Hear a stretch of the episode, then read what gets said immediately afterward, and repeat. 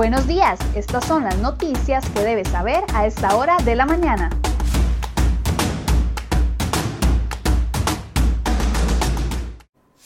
7 con 24 minutos de la mañana. Muy buenos días. Gracias por acompañarnos en Serie Hoy Noticias. En 10 minutos les cuento las informaciones más importantes que les traemos el día de hoy en la portada de cereoy.com.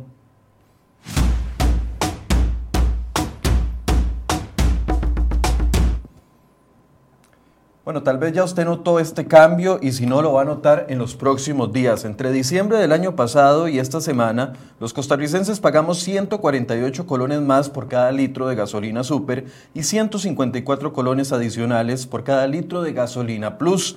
Esto quiere decir que en cuestión de cuatro meses, los precios de las gasolinas subieron entre 26 y 29% y Recope anunció que vienen nuevas solicitudes de aumentos para este año.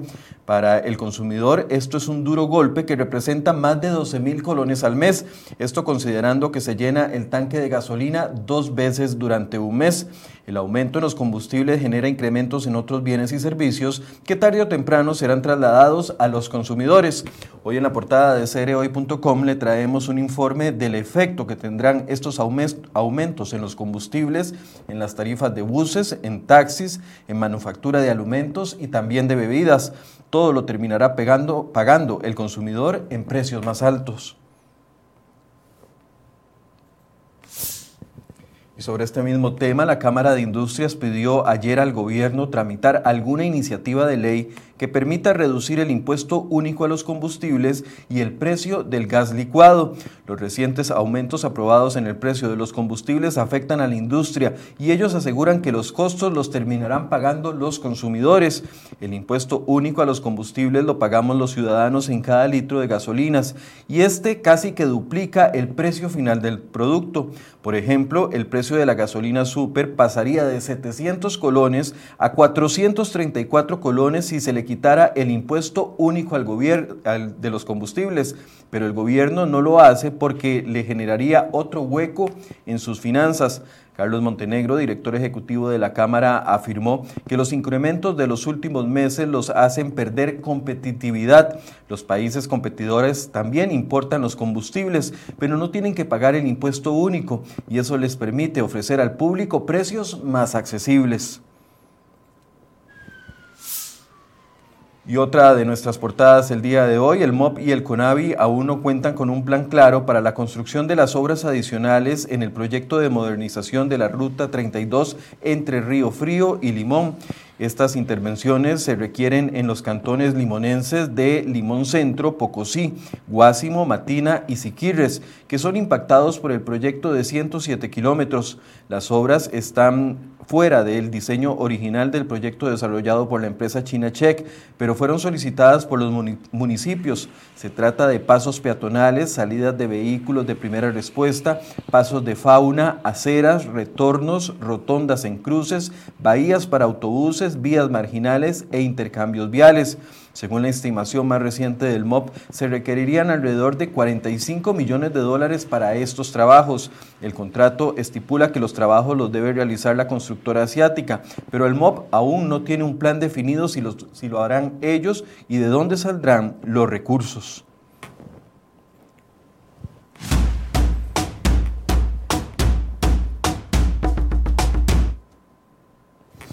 Y el cuerpo de bomberos ya tiene controlado el incendio que inició esta madrugada en una fábrica de plásticos en Alajuela, pero asegura que le tomará uno o dos días apagarlo por completo.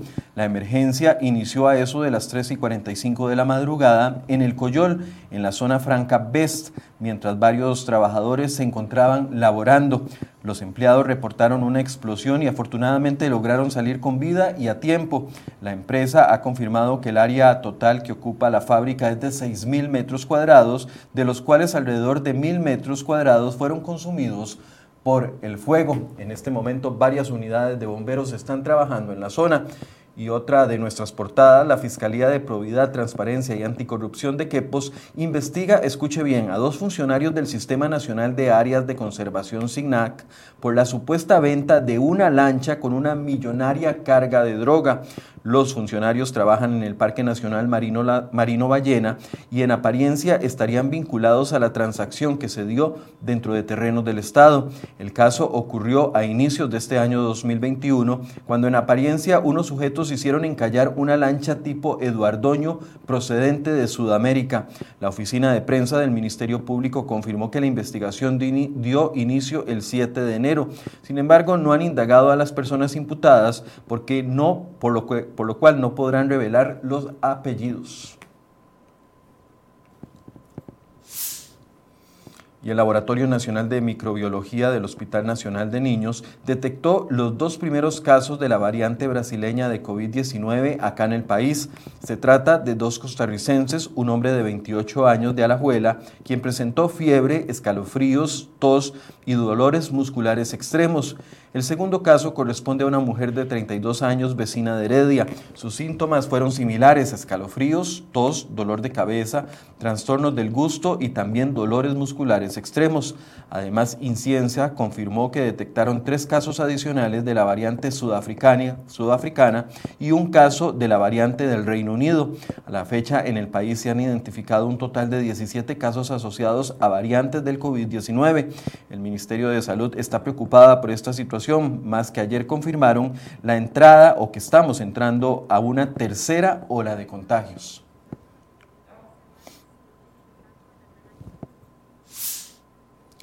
Y hace casi un año el presidente Carlos Alvarado prometió que el país diseñaría sus propias pruebas para detectar el COVID-19 en conjunto con el Centro Nacional de Innovaciones Biotecnológicas Sinobiot.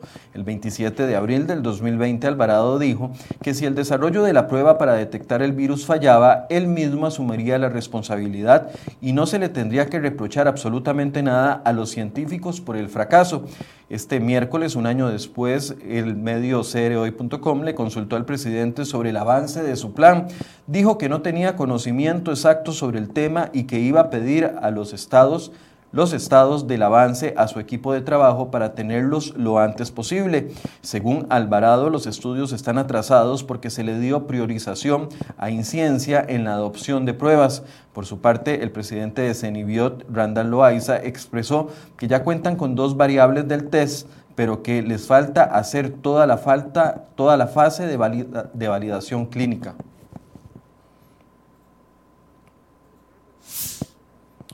Los diputados aprobaron este miércoles una moción en el Plan de Empleo Público que concede un permiso con goce salarial a los funcionarios para cuidar a un familiar con discapacidad o con una enfermedad.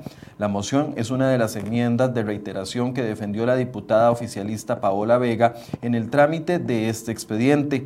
La moción dice que el permiso se concederá por un plazo de un año máximo y aplicará a familiares hasta el segundo grado y también cubrirá a los funcionarios con familiares con enfermedades graves o que hayan sufrido un accidente. Los empleados públicos podrán reducir su jornada con goce salarial hasta en un tercio. Además, la discusión de ley podrá avanzar un poco más rápido, ya que tres diputados retiraron 43 mociones de reiteración de las 139 que habían pendientes hasta el día de ayer. 30 eran de la oficialista Paola Vega, 11 de la liberacionista Yorleni León y 2 del diputado Wilmer Ramos. Además, hubo nuevos reclamos en el plenario entre los diputados que se oponen a las dobles jornadas de sesiones, ya que este miércoles se confirmó que tres asesores más del PUSC dieron positivos con COVID-19.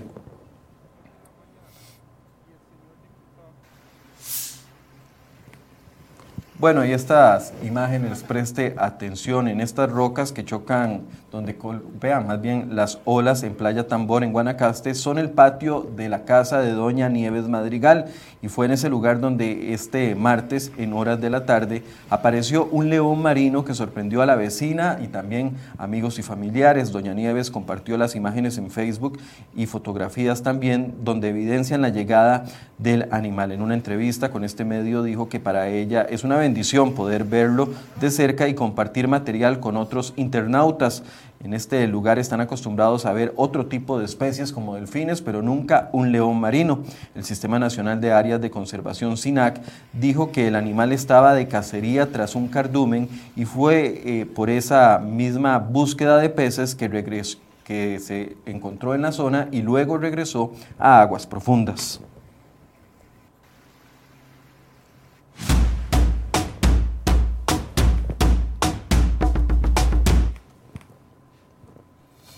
Y la empresa Zipca amplió la solicitud de embargo en contra de Central de Radios del grupo Repretel por una sentencia que condenó al programa Nuestra Voz de la periodista Amelia Rueda Ahumada.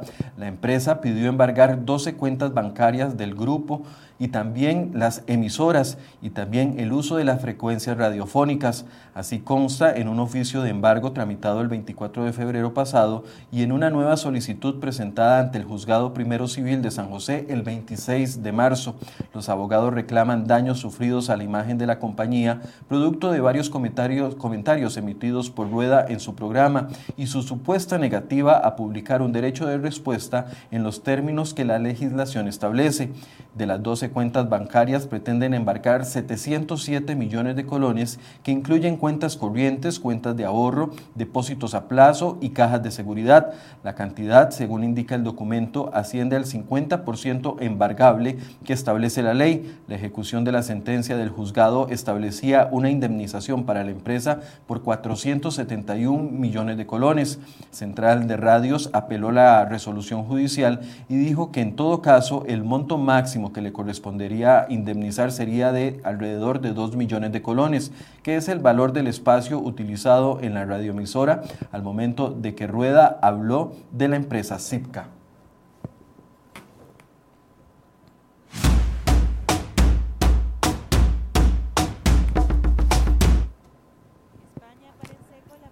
Y esta noticia de última hora, España paró en seco la vacunación con la vacuna de AstraZeneca en los, en los menores de 60 años continuará con el uso de esta vacuna en personas entre 60 y 65 años y el gobierno contempla extender el rango de edad hasta los 70 años.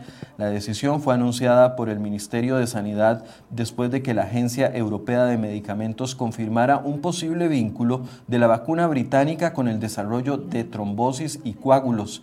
Este inusual efecto secundario se ha registrado especialmente en mujeres y personas jóvenes.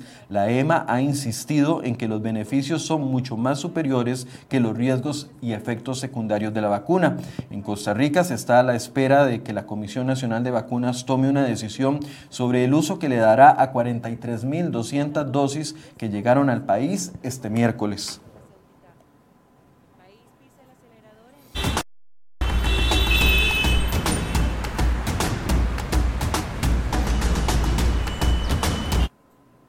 7 hacemos un recorrido por las condiciones del tránsito y mientras vemos las cámaras ubicadas en diferentes puntos, le cuento que si usted tiene que viajar de San José a La Juela es mejor que se arme de mucha paciencia, pues un aparatoso choque mantiene un importante colapso vial en la General Cañas. Estamos hablando específicamente en el trayecto entre Repretel y Elina. Eh, ahí se sucedió un choque a eso de las 4 de la mañana. Uno de los conductores se dio a la fuga, aparentemente en estado de ebriedad, y las autoridades mantienen trabajos en esa zona para remover los vehículos afectados, pero sí se están presentando presas específicamente en las cercanías del puente del Castela, así que tome precauciones o utilice una ruta alterna.